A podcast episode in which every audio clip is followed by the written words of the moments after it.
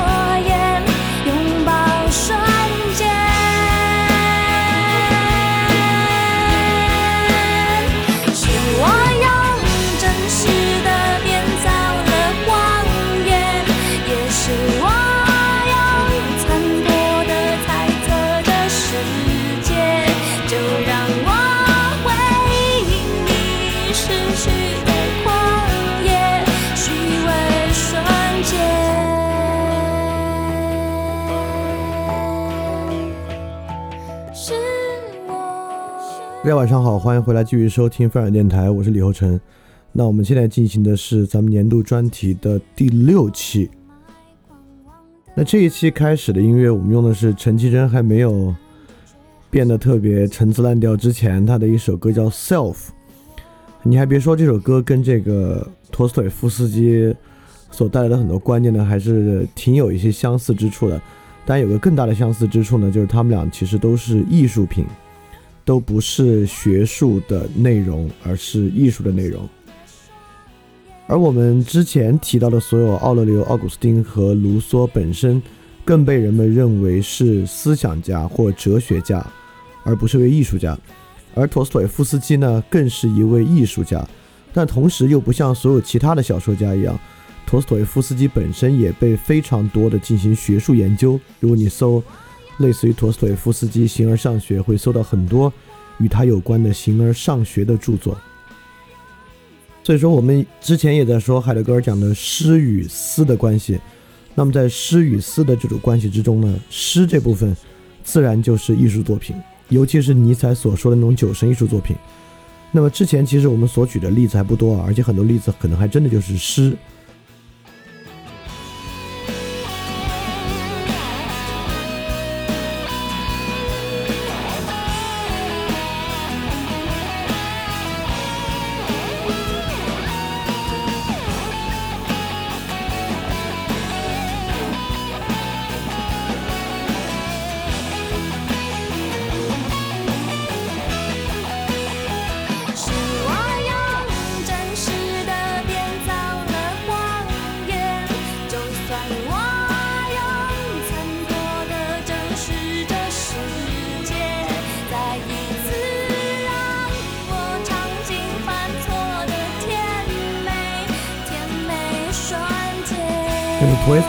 夫斯基的小说本身呢，恰恰就是这样具有这样潜质的、具有这样意义的艺术作品。今天对于理解诗与思与理解九声艺术本身呢，也是一个特别特别好的例子。但总的来说，这个年度专题是为了全面的理解今天这个时代我们大家的个体性，对于自我的看法等等等等的一系列问题。那么在这些问题之中呢，我们已经这是第六期了。我们之前第一期和第二期大概讲了两个关键词。就是个人主义与平民社会这两个词。那第一期我们讲了大概跟什么是个人主义，就是现代世俗个人主义的概念相关的问题。那第二期我们介绍了去日本与俄国，就这两个可能与今天世界上的平民主义，尤其是对我们这个国家平民主义影响影响最大的两个基基本的来源。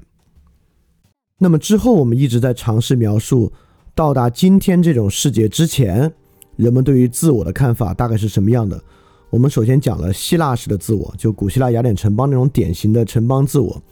然后我们就开始这四位作家的介绍，因为这四位作家都写一种共通的文本，就是自述的文本，其中就是奥勒留、奥古斯丁、卢梭与陀思妥耶夫斯基，然后就一路讲过来，也不光是每个人分离的介绍，也在看从奥勒留开始，奥勒留是如何。站在古希腊和犬儒主义的基础之上，就是作为一个斯多葛学派的学者去描述自我，以及他怎么变化成为奥古斯丁。奥古斯丁面临什么样的历史情况，他的观点又如何被卢梭发展？那到今天呢，基本上是我们认为，呃，上次讲到卢梭，其实我们已经有一个很鲜明的观点了。我们认为卢梭的自我跟今天的自我高度的相像，或者说我们今天理解自我其中的很多很多面相啊。其中呢，就应该来自于卢梭在《忏悔录》中对于自我的理解，尤其是我们讲的真理变为真诚性这点啊，就真诚性伦理的产生与卢梭就有非常非常的大的关系。那么今天讲到陀思妥耶夫斯基这里呢，基本上就是讲到我们今天还完全没有被我们很好的接受，没有被我们很好的实践出来的一种新的自我。但是这个话在尼采和海德格尔那个地方，包括在维特根斯坦那个地方，你也已经听过了。就是我们讲到，大概这样进入十九世纪以后，十八、十九世纪相交，进入十九世纪以后的这种思想，对于我们今天不光是具有历史的意义，它也具有特别鲜活的现实意义，是我们到今天都还没有去理解的，就都不能说没有实践了，甚至没有被完全理解的。那么陀思妥耶夫斯基为什么这么重要？我们又为什么一定要来谈这个人呢？那就是这期节目我们要来讲的，而且这期节目对于之后个人主义、平民社会这个问题，其实有非常非常重要的意义。因为陀思妥耶夫斯基，我们可以说他不是一个解决了所有问题的人，但他是一个把最关键的问题提出来的人，就是这个问题难在哪里，就是卢梭式的自我，自我会有什么问题，基本上就蕴含在他的阐释里面了。好，那我们就正式开始介绍与陀思妥耶夫斯基相关的内容。那首先，我们还是要建立一个理解它的基础视角，就是一个自述者是面对什么在自述。首先，我认为一个自述者在历史过程中关键的自述文本，都在面对冲突自述。恰恰是因为冲突的存在，过去那种理解自我的根基被消解了，或者那种根基呢松动了，我们需要建立新的理解自我的根基，几乎就是这样。那么说到陀思妥耶夫斯基，在这个地方呢，我们专门把它拿出来讲。是因为这种根基啊，与我们今天的世界非常重要。可以说，奥勒留当时面临的什么冲突？我们之前讲过，奥勒留面临的是城邦传统与帝国化的冲突，也就是城邦的自我在马其顿帝国建立以后，在建立很大的城邦消解，成为大的帝国的时候，城邦式的自我呢需要一次更新。这次更新呢，就是斯多葛学派的这种尝试。然后，奥古斯丁面临的是西罗马帝国的覆灭。就是罗马、希腊罗马传统覆灭，进入到日耳曼文明入侵，这种传统的所有政治实体和社会实体面临巨变时候的自我，那么这种自我呢，是一种复归到神学意义上的自我。而卢梭面临的冲突呢，是一个我们今天更容易被理解的冲突，就是启蒙与过去自我的冲突。卢梭的时代已经面临启蒙的时代了，那么在启蒙的背景之下。过去的社会的所有传统啊面临崩解，在这个时候，一个人该怎么样去理解他的自我呢？卢梭做了这么一个这么一个尝试，但这个尝试有它的特殊性。我们知道有两场重要的政治变革，一个是英国的政治变革，包括从大宪章以来到后面英国圣公会的建立等等等等。那另外一个呢是法国的大革命。那么这两个基本上开启了现代世界政治形态和社会形态的基础。那么从此之后呢，英法两个国家成为了绝对意义上的强国，尤其是英国。那么就以英国和法国为中心。这么一场强国的运动啊，开始向其他地方蔓延。首先蔓延到德国，其次蔓延到俄罗斯，那么最后呢，在美国就透过美国蔓延到日本，再由鸦片战争蔓延到我们这里。那么这里面的一个最深刻的冲突啊，成为了陀思妥耶夫斯基创作的背景。其实这个创作背景跟我们是完完全全共通的。这个背景直到今天我们还在忍受。就是现代化与传统的背景。当我们说现代化的时候，我们说的好像是一个与时间有关的东西。我们说现代化呢，不如说它是西欧化，就西欧化与每个国家的问题。也就是说，在所有这些从英国和法国蔓延开来的国家之中，所有国家都面临一个非常艰难的抉择。这个抉择就是要保留自己的传统，还是融入以英国和法国为主的西欧秩序。首先是德国，就我们之前讲欧洲历史与欧洲近代史思想史讲过，俾斯麦当时要去解决的就是这个问题。那么首先德国选择的几乎是全盘西欧化的这么一个路径，比如日本的明治维新选择的是全盘西化的路径。我们在讲日本平民主义时候讲过啊。因此呢，我们其实可以以欧洲英国、法国为中心来画一个地理位置上的距离。那么俄罗斯比起德国来呢，就要远一些。在俄罗斯较远的这个位置之上，就呈现出了非常奇妙的张力。在这个位置之上，一定要变得像英法一样的动力没有那么强。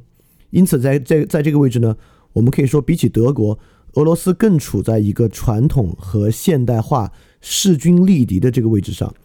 在这个位置上啊，会迸发出最具有戏剧性的张力。也能够看出现代化问题最核心的关键，尤其是陀思妥耶夫斯基也站在俄罗斯作家去解决现代化问题或者理解现代化问题这么一个谱系之上，在俄罗斯作家的序列之中，他本身也是一个走到相对思辨较深层次上的一个人。这个一会儿我们会再去细说啊。因此，为什么我们说俄罗斯的文学，十九世纪俄罗的俄罗斯文学可能是最伟大的现代文学？有没有之一都不好说啊，在世界文学史上，以后我们还会看到很多例子，可能是最伟大的现代文学，就是因为俄罗斯文学最深刻的反映了全世界在现代化过程中面临的一个最大的冲突，就是现代化或者说英法化与各地传统之间的这个深度的冲突。这个冲突对于当今我们这个国家来讲，一样是最深的冲突，所以你要理解当今这个国家。你就要理解现代化、英法化和中国人传统情感之间的巨大冲突，这基本上就是现在我们可能最主要的冲突之一，就是现代化、英法化和传统情感之间的冲突。因此，其实，在各个国家，可能最伟大的艺术作品都是关于现代化与传统冲突的。我可以举两个别的例子啊，就比如说，嗯，陀思妥耶夫斯基俄罗斯的。比如说，日本著名的电影导演，因此不光是小说啊，在其他艺术领域也依然是这个主题。日本最著名的电影导演黑泽明，他不他不管他表达的是战国的内容，还是现代的内容，黑泽明基本上拍的，就是日本的传统情感与现代秩序冲突之后人的感觉。就比如说黑泽明最著名的《生之欲》，表达的其实就是这样的东西。包括台湾最著名的电影大师杨德昌。也是他的基本上主题，就是表达现代化的秩序、现代化的官僚经济秩序，在一个华人传统情感的社会台湾的这样的一个冲突。巧的是，这两位大导演黑泽明和杨德昌，他们最喜欢的文学家呢，也都是陀思妥耶夫斯基。所以，我们就站在这个基准点上来了解陀思妥耶夫斯基。第一，历史上最重要的自述文本都是发生在。个人生存生存的情境面临最严重冲突的时候，而陀思妥耶夫斯基所面临的冲突是一种全球化的冲突。这个冲突就是各地的地方传统与传统情感与现代化西欧化的冲突。那我们也说了，在现代化西欧化的进程之中，卢梭以及卢梭的思想呢，扮演了一个特别特别重要的角色。而俄国文学的发展呢，几乎也可以看作卢梭思想的一种逐渐发展。我们上次其实也说到了，从此以后，世界上但凡讲普遍价值、普遍的意识形态，多多少少带有比较浓厚的卢梭的影子。因此，俄国文学的这三位——车尔尼雪夫斯基、托尔斯泰、陀思妥耶夫斯基，可以看作对卢梭三个阶段的接受和发展过程。那我们还是简单回溯一下卢梭讲的大概是什么意思啊？大概这种卢梭式的卢梭式的现代心理呢有三点：第一，对于过去传统的一种彻底否定，尤其是对于过去制度性传统的彻底否定，这个体现在日本明治维新的全盘西化和我们五四运动的全盘西化之上。卢梭这个路路线确实保保有一种对于过去全盘否定的冲动，来接受这种新的普遍主义的现代化。第二。对于人的本性中有普遍善良的一种信念。第三，对于为了达成这种人本性中的善良信念，我们需要在社会上积极的达到一种实质性的全体共识的要求，就是我们上次讲的所谓的共同善。也就是当你认为每个人的本性善良之中是普遍主义的，基本上你就要求一种实质性的共识，不管是西方现在愿意推行的普世价值的共识，还是我们这边认为。我们虽然不参与普世价值的秩序，但是在国内，我们也希望推行一种整体的意识形态上的共识。在这三个方面上来讲呢，都跟卢梭的关系非常大。而卢梭这种基础呢，在俄国得到了长足的发展。这种发展不光是对于这种基本观点的变化，而且还有一个重要的发展，特别是透过文学家，这个发展就是实质化。他开始有很多。不像是我们刚才说那种可能显得稍微比较虚的一些观念，它开始有了很多素材和实质，而这种素材和实质呢，也成为了我们今天很多人的共同信念。比如说，我就会认为现在大多数人，大多数还有点想法的人啊，我不我没说普通人，大多数有点想法的人，要么是车尔尼雪夫斯基式的，要么呢是托尔斯泰式的，我们还没有走到陀思妥耶夫斯基式这一步，而。我一会儿肯定说的时候会说到很多认为车尔尼雪夫斯基式的问题，或者托尔斯泰式的那种问题。但说实话，这两种呢，在今天已经算是不错的了。绝大多数人呢，既不是车式的，也不是托式的，他们怎么说呢？他们就又回到了古希腊那种状态，他们没有自我，他们啥也不是，大概是这么一种状态。车尔尼雪夫斯基，我们在之前日俄平民主义那期提过啊，他是早期俄国平民主义一位非常非常具有代表的人物。他其中有一本非常具有代表性的著作呢，一本小说就叫做《怎么办》。怎么办？应该是为当时的俄国平民知识分子的一首赞赞歌，也提出了一种新的基于卢梭式的个体想象。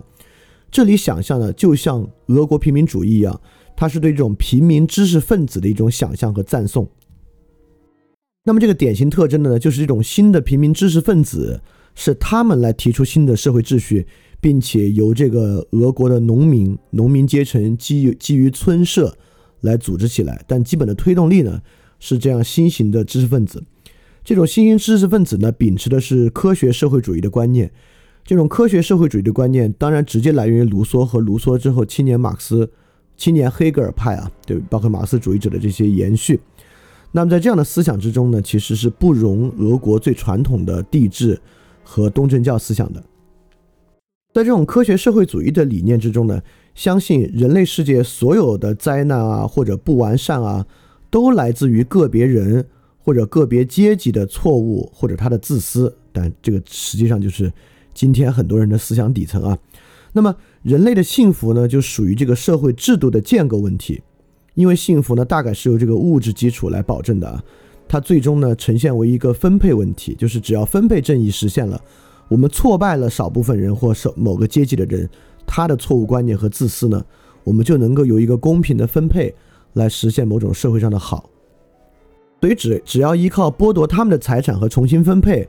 我们就能够解决这个社会的问题。完成这个过程之后呢，人类大同就在这个过程之中实现了。呃，这话说起来，我们大家都应该能接受，而且也很熟悉，很熟悉。就基本上，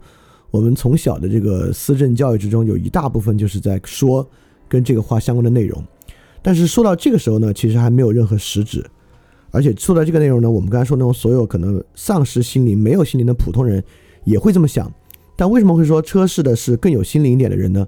是说这些人不满足于仅仅在脑子里想这个问题，他们是愿意把这个问题变成一个行动纲领的。我们重要的不是理解他们对这种功利主义社会的想象和这种剥夺财产和重新分配的想象，重要的是他们所提出的行动纲领是什么样的。这是卢梭式的东西的一个一个很重要的发展。这里我再举两个当时车尔尼雪夫斯基的亲密战友啊，也是早期俄国平民主义运动的这个两位领袖，一位是不管是平民主义运动了，就几乎所有无政府主义的领袖巴库宁的话，巴库宁说：“破坏是创造的手段之一，甚至不要求创造和建设，只要求破坏。破坏欲本身就是创造欲。”那还有另外一位是皮萨列夫说：“能打碎的就打碎，经得起打碎的就是好的。”打碎了则是一堆废物，不管怎样要大打一场，这不会有害处，也不可能有害处。而不光是巴库宁和这个皮萨列夫的话，我们也我们之前讲过法国大革命。事实上，法国大革命受到这个卢梭观念影响最深的雅各宾派，那雅各宾派上上台之后的血腥统治，也是建立在法国革命只要建立在打破和对敌人的消灭之上，这种理想的新的共和国就可以建立，就可以秉持这么一个基础理念上来的。因此，之基本上彻尔尼雪夫斯基式的这种观点，必然导向一种破坏式的虚无主义。因此，今天我觉得大多数比较具有自我的个体心中，首先都具有这种破坏式的虚无主义。尤其是今天很多称呼自己为左翼的人，就是我们都是左翼的人，这种左翼其实基本上延续下来的思路，就是一种严重破坏式的虚无主义。很多革命啊，具有革命信念的人都脑子里充满了这样的信念，也就是说，要建立一种理想的制度和社会，首先需要建立一种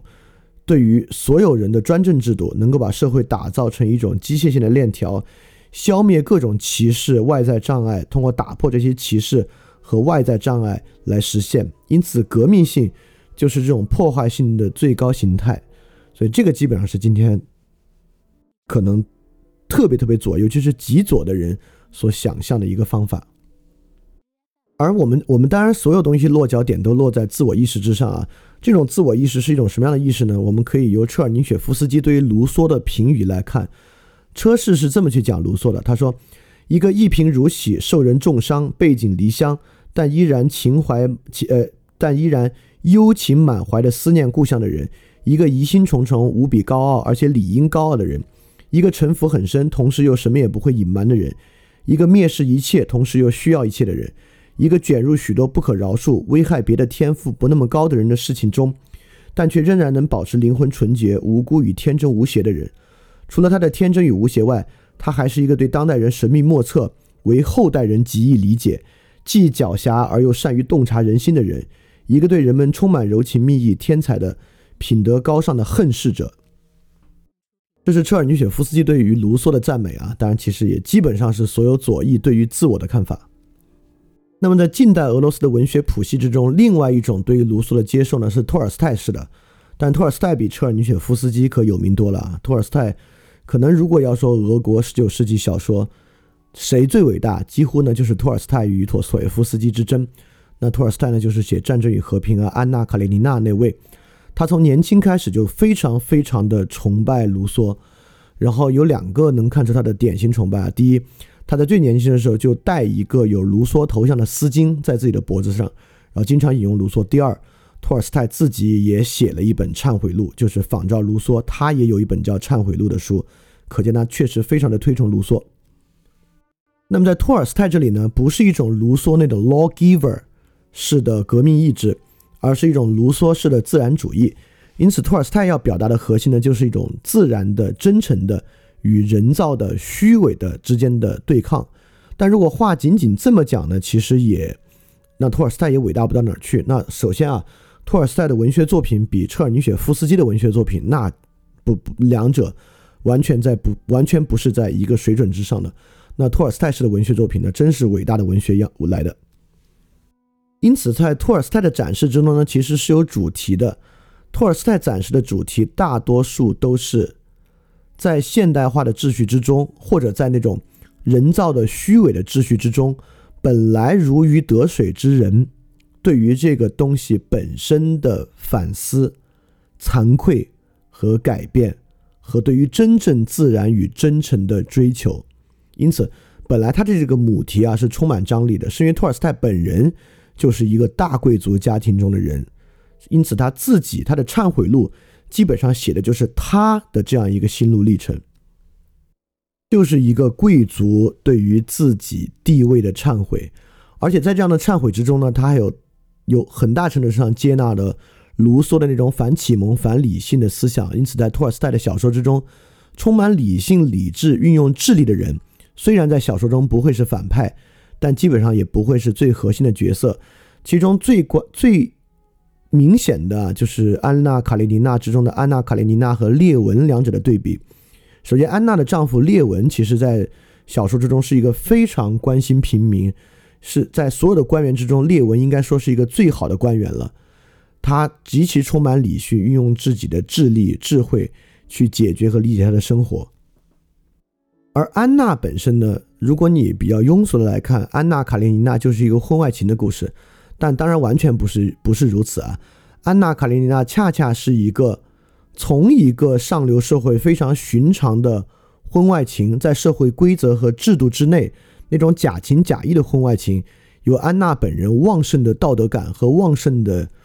求真意志走向一致炽烈的爱情，但是又无法得到的悲剧故事。所以说，本身托尔斯泰所描绘的这个还真的是卢梭。的这个路径啊，往下发展中一个特别重要的问题，就是一个人如何超出、如何超出社会的规制的某种求真，就像安娜这样的，可能最后的无法善终，但本身是一个对人非常非常有感染力的东西。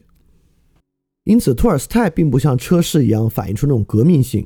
他反映的出是一种反思式的求真意志，尤其是对制度性的外部阻碍的某种反思。因此呢，托尔斯泰描绘出了一个。非常矛盾的悲惨社会，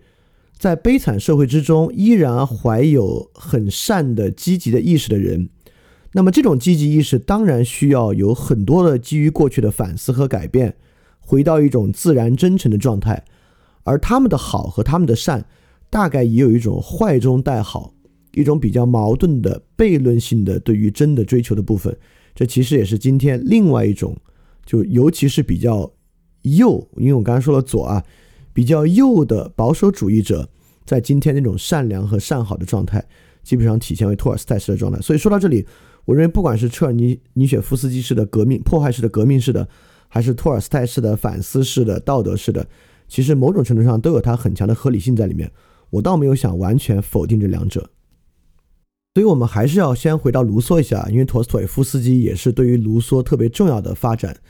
那么卢梭本身呢是有巨大的价值的。如果要说卢梭在今天的价值和他的路线呢，基本上可以用这四个词语去概括它：理念主义、乌托邦主义、社会主义和人文主义。那么卢梭的路线下来呢，基本上需要走向这四种所谓的主义。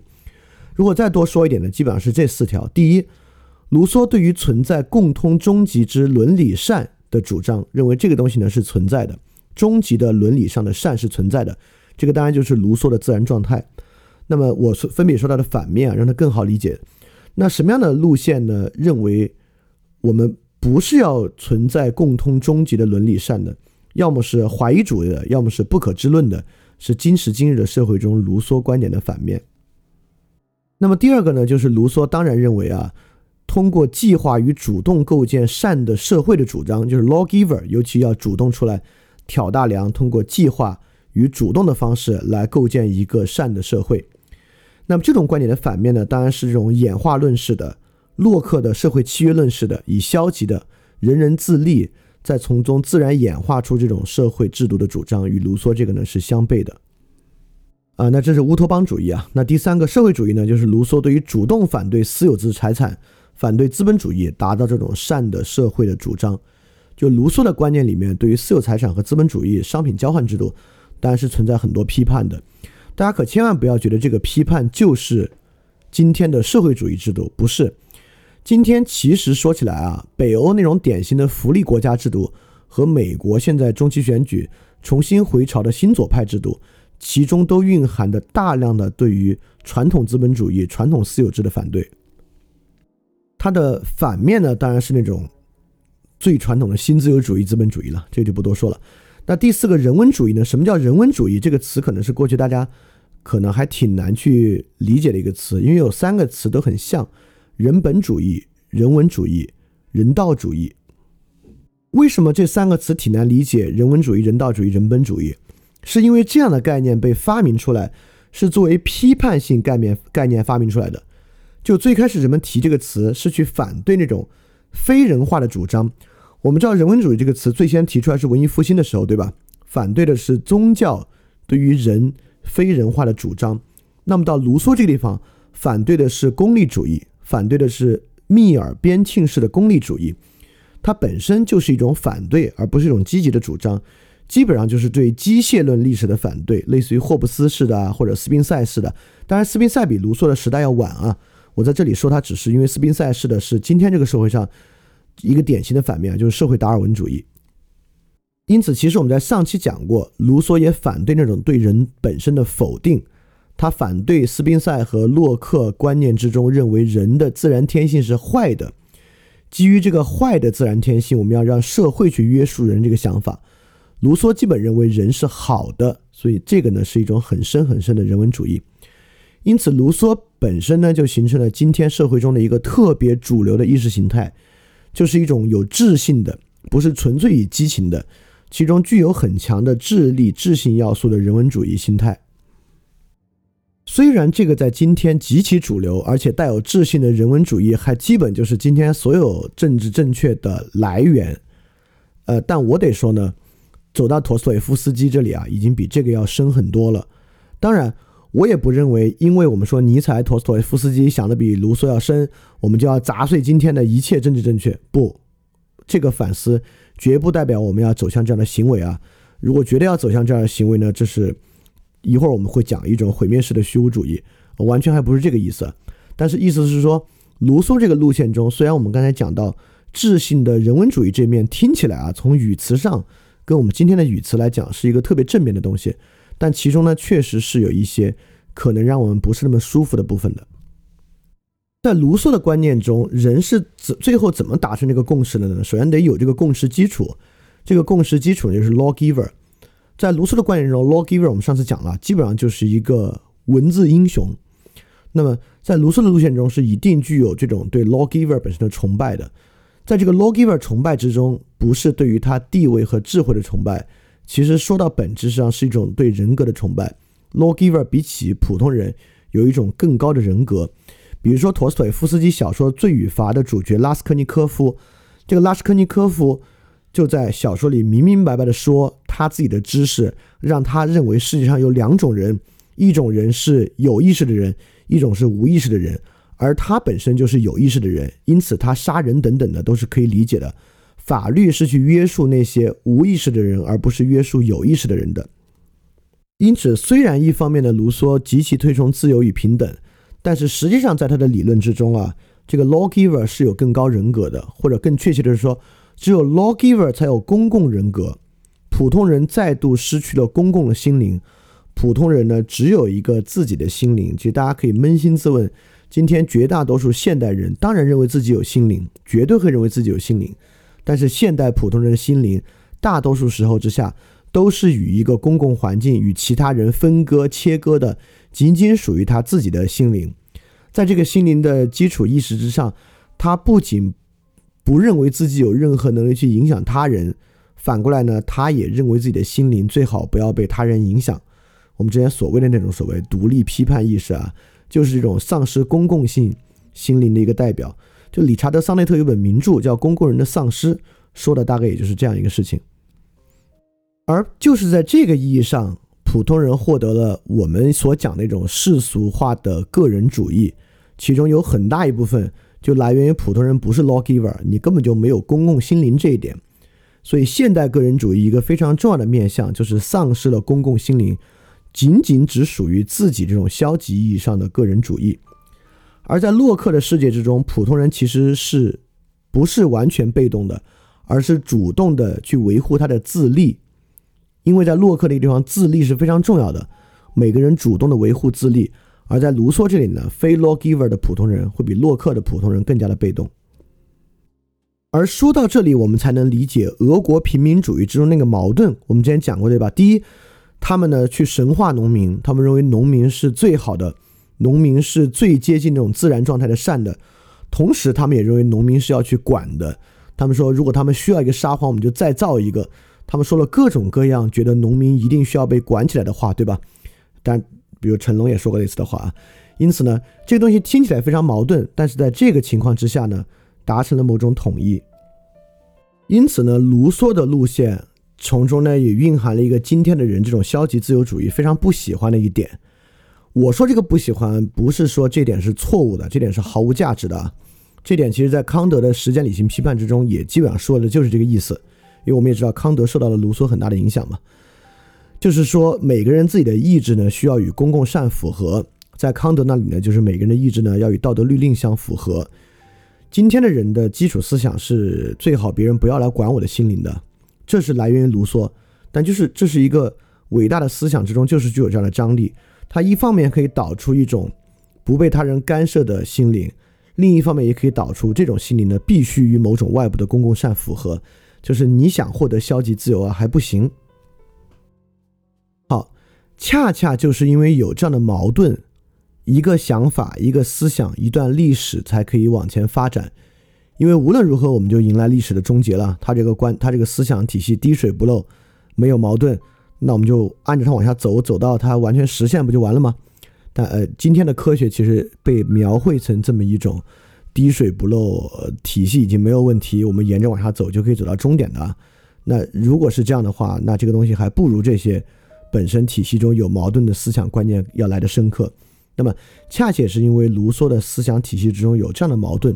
他在俄国，因为我们今天还是要说陀思妥耶夫斯基的啊，他在俄国就取得一个特别重要的进展。我们能看到卢梭往下发展是什么样的，而陀思妥耶夫斯基呢，基本上就是为了克服这个来写他的小说。这个东西跟今天的关系也非常非常大。他就是在陀思妥耶夫斯基的年代之前，也是在俄国平民主义之中。类似于十二月党人革命啊等等，他们那个时候的一种俄国虚无主义。所以，我们今天正式讲老妥之前，得先讲讲这个俄国虚无主义。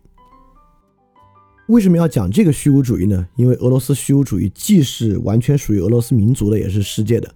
我们要在这个地方来理解什么叫做民族的，就是世界的。它绝对不是今天我们大多数用那种陈词滥调的意思啊，什么多样性啊，构成世界多样性，完完全全。不会是这样的一个意思，民族的就是世界的一个更重要的意思是说，当一个现象以最本地、最民族的方式、最实质的方式展现出来的时候，它也最好的展现了世界的冲突面貌。用在陀思妥耶夫斯基和俄国虚无主义，就是说，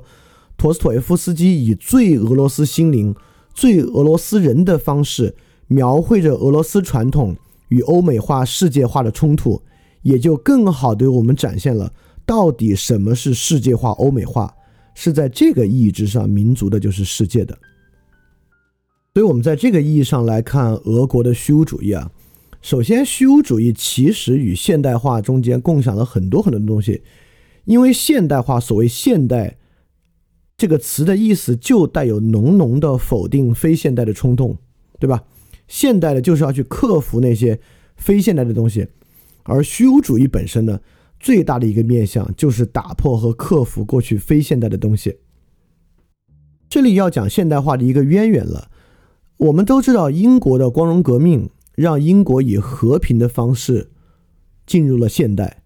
呃，当然中间也有克伦威尔这个护国公的故事啊，但基本上之后光荣革命结束之后，英国以平和和谐的方式进入现代。因此，这条路径呢，在英国那个地方是自然的，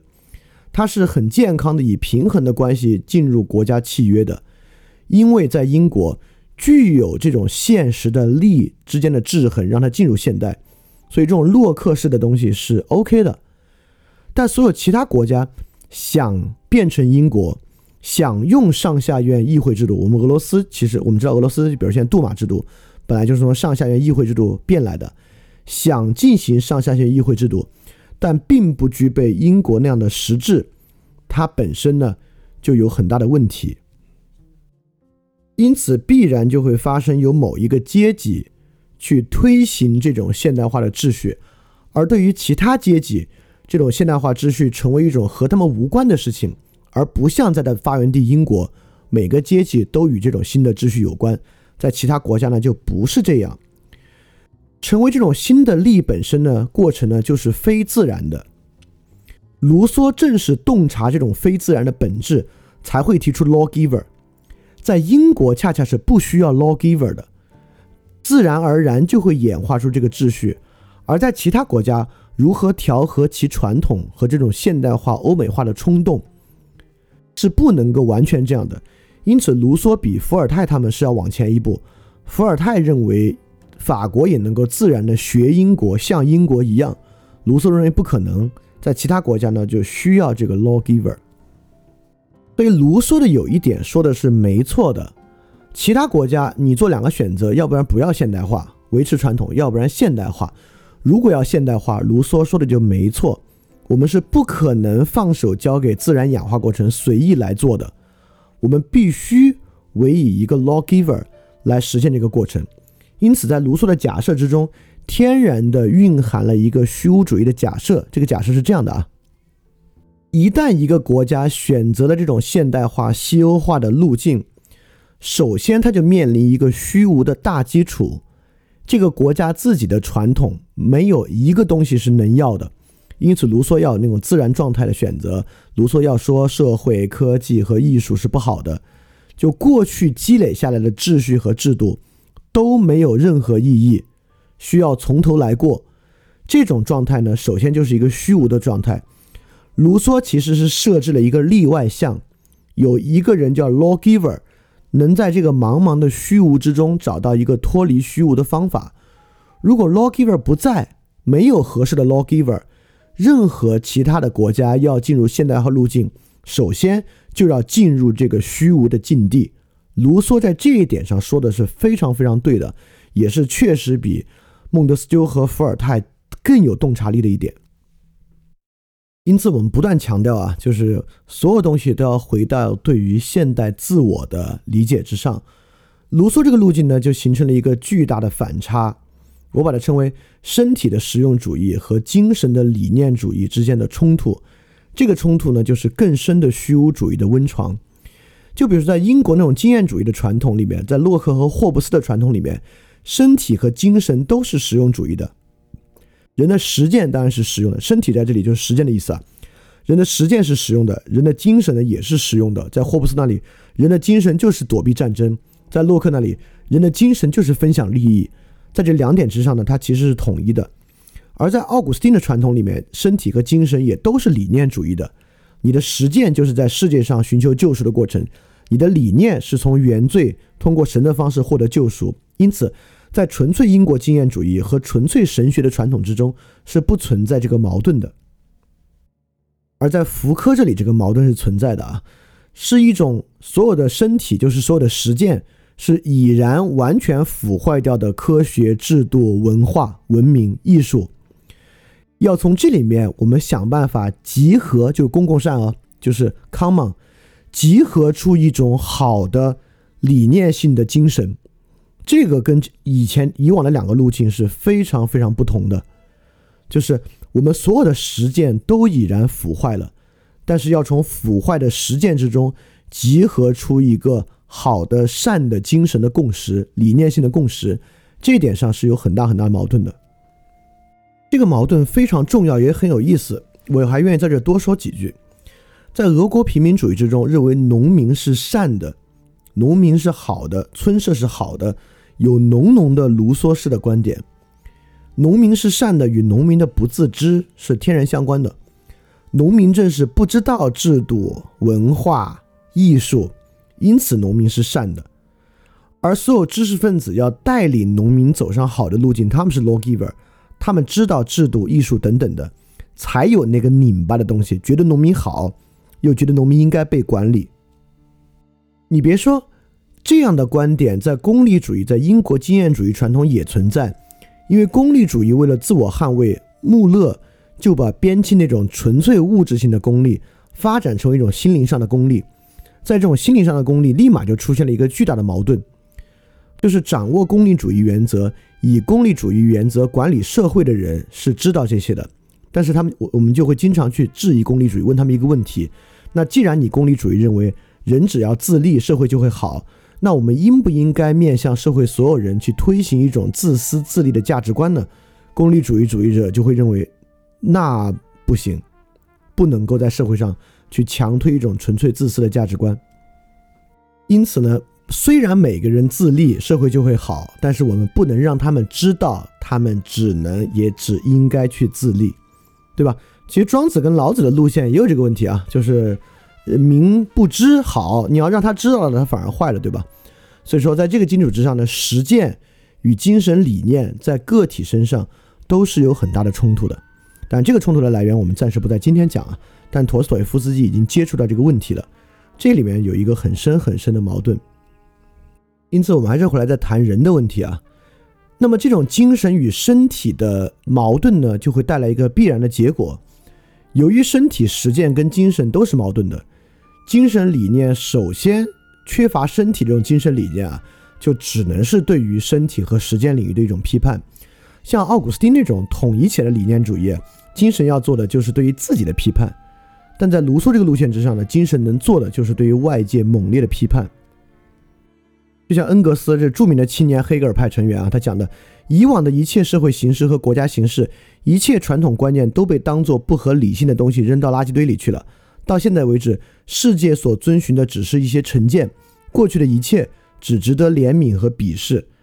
我们也知道，青年黑格尔学派不光批判这些啊，就更重要的是批判宗教，延续费尔巴哈，就是他们当时感觉有一种争先恐后，就青年黑格尔派来比比看看谁批判宗教批判的更彻底，谁批判宗教不仅仅是那种在教堂上的宗教，而且还是那种隐藏于社会政治。经济生活和日常生活这种宗教，去对它进行彻底的批判，所以很有意思啊。霍布斯呢靠否定人，认为人的本性是很糟糕的，就是无限制的争斗，来树立现实和社会；卢梭呢靠否定现实和社会，现实和社会是导致糟糕的来源，来树立人。而这种所树立起来新的，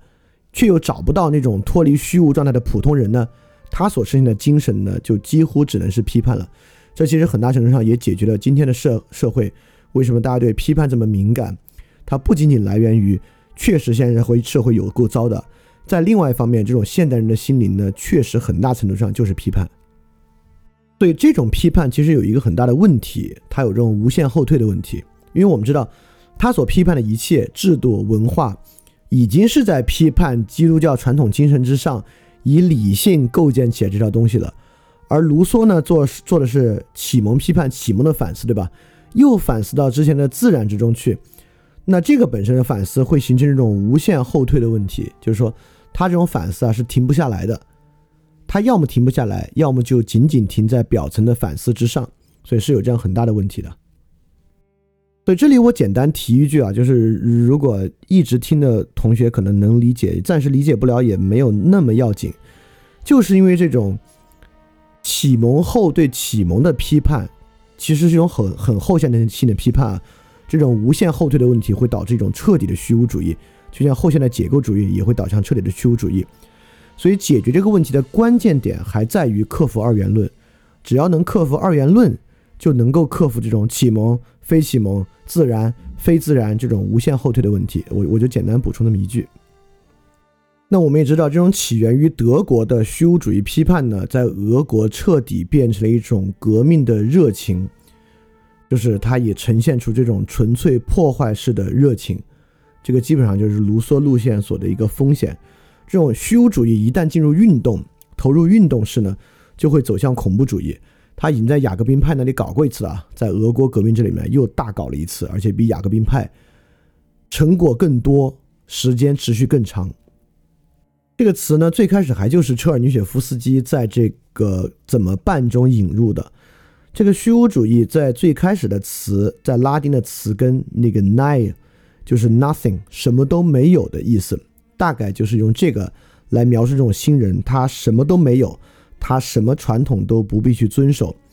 卢梭普卢梭那里普通人那种虚无主义，和马克思那里那种革命热情，在俄国这里合流，真正成为了一种实践，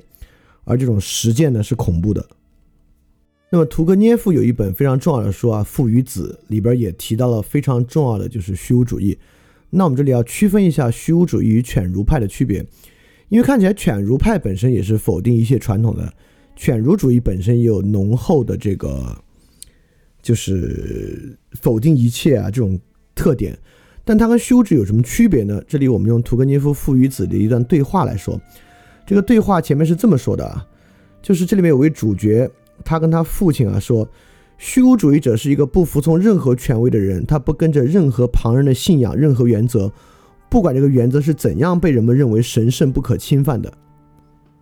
就说到这里啊，他跟犬儒派是一样的，但下一句话和偏和犬儒派就不一样了。就这位巴扎罗夫说，凡是我们认为有用的事情，我们就依据它行动。目前我们认为最有用的事情就是否认了，我们便去否认。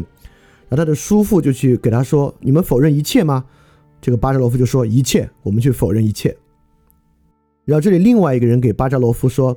您否认一切，或者说的更正确一点，您破坏一切。可是您知道，破坏的同时也应该建设呢？”巴扎罗夫回答说：“那不是我们的事情了，我们应该先把地面打扫干净。”在这里体现出虚无主义与犬儒派一个非常巨大的区别，就是行动。犬儒派的否定是一种完全消极、失去一切行动力的犬儒，而虚无主义呢是是具有很强的行动力的。其实，在这个基础之上，我们不要认为虚无主义的人是不会动的，是虚无主义的人是没有行动力的。有的时候，虚无主义会体现出极具破坏力的行动力，比如说纳粹德国，其实就是一种典型虚无主义之下动员起来的巨大行动力量。比如说，上次我们数次提到的列奥施特劳斯，我们上次我我上次口误说的列维施特劳斯了，就列奥施特劳斯，他有一本书叫《德国的虚无主义》，他就说，德国虚无主义并非绝对的虚无主义，并不意欲包括自身在内的万物全都毁灭，它只意欲特殊某物的毁灭。现代文明，德国虚无主义典型样式是军国主义，最大的虚无主义者是希特勒。德国虚无主义意欲现代文明毁灭，这就是该文明的道德意义而言的。众所周知，德国虚无主义者并不那么反对现代技术设备。德国虚无主义者所反对的现代文明的道德意义可以表达如下：突出人的地位，或者捍卫人的权利，或者最大多数人的最大幸福。换言之，德国虚无主义真正想毁灭的是支撑现代文明的精神原则。那么可以说呢，现在的社会基本上就是由社会达尔文主义者。犬儒派和虚无主义者三方构成的一个社会，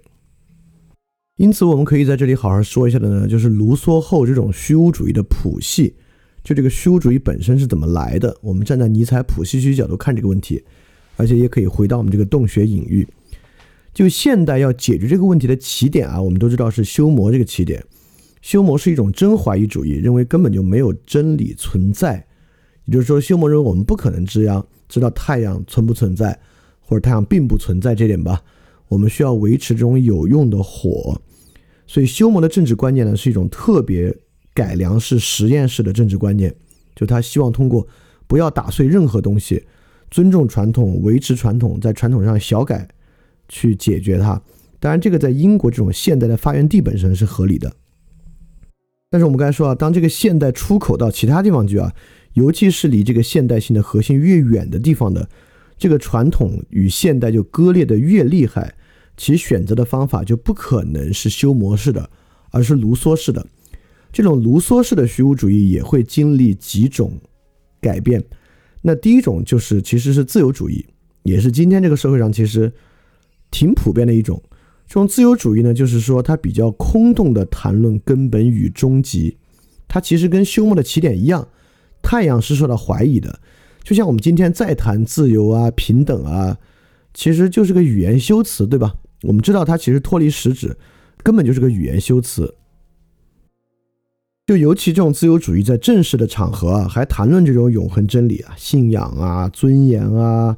人的高贵啊、精神不灭啊，甚至比如美国这样的国家，就在最正式的场合还谈基督教，还谈 God bless America，就是但是都很明白啊，就是谈的人都很明白，这些词语目前呢已经没有之前的意思了，而所有谈论的人呢，也并不会严肃的对待这些词。就比如美国要真的严肃对待基督教的话，他很多事情，尤其是对外武力侵略，都未必会去做啊。事实上呢，这些词语更多是唤起一种情感反应，而不是理性的反应。它是一个修辞物，所以第一点呢就是自由主义。而我们今天对于这个，我们批判白左啊、圣母啊，当然我不认为我们所有的批判都是有效的啊。但基本当我们批判的时候呢，我们就在批判这种自由主义式的虚无感。而有一点呢，其实也是有一点道理的。如果你不是一个 lawgiver 或者有 lawgiver 心态的人，谈这些东西呢，还真是挺空洞的。那么自由主义之下，正是因为这种空洞，就产生了第二种对于根本实在的另外一个看法，就是实在主义。这个实在主义就也挺多的，就是认为科学与实证是确定的，就是休谟所怀疑的那个东西啊，在这些人这是不怀疑的。个体理性所带来这个火啊，本身就是太阳。就修魔的这个东西呢，不知道通过什么样的科学哲学啊，或者也没有吧，这个问题就不谈了，就解决了。就这种实在主义，这种实在主义呢，但是也有一个很大的危机，会导向新的生机主义。这个实在主义的危机是这么一个：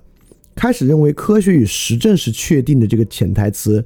尤其是个体理性来点火这个潜台词，会对于个人意识形成巨大的反对，就是。所有世俗问题都可以得到解决，都可以与科学和实证得到解决，但这个解决的代价呢，就是人的精神的没落为根本方式。今天我们的很多方法要走向，比如说今天这个事儿，走向对人类基因的改造之后，我们的神经科学在发展，走向对人类意识的改造，本身呢都是这种实在主义的一个结果。所谓实在主义的伦理问题啊，我们说今天这个基因改造会不会有伦理困境啊？其实指的就是这种实在主义的虚无感，它对于过去人本身的基本尊重的打破，让我们开始觉得这个东西具有某种伦理的困境，大概这个意思。而恰恰就是因为这样的实在主义对于这种东西的担忧呢，走向了另外一种虚无主义，就是生机主义，开始认为科学和实证本身也做不到这些，也是无意义的。就他们肯定无法回到自由主义了。再往前走一步呢，就是。我要说谁啊？就是李诞，就是说，这个世界没有绝对真理，这个世界唯一不变的原则啊，就是变化本身。在唯一不变的变化本身之中呢，人们在科学和实证之上重新开始拥抱，不是拥抱宗教，而是拥抱神秘，拥抱对于主观经验和感官的尊重，这是一种新的生机主义。这种新的生机主义之中呢，是具有绝对的悲观感觉的，是具有人类能够掌握真理、走向善、能够控制的绝对悲观的。在这个基础之上，它与佛教的对于现实的批判呢是非常非常接近的。所以你们会看，今天奉行生机主义的人，大概会采用佛教的言论或者引述佛教的观念，而他走向另外一个方面的神秘性呢，是克苏鲁这种。神话式的，就今天人为什么这么喜欢克苏鲁啊？认为在我们的真理和我们完全理性的理解之外，存在着更大的支配我们的、不被我们能够预计的宇宙秩序的存在。这本身也是生机主义的一个展示。生机主义本身啊，我们可以称之为宇宙虚无主义吧，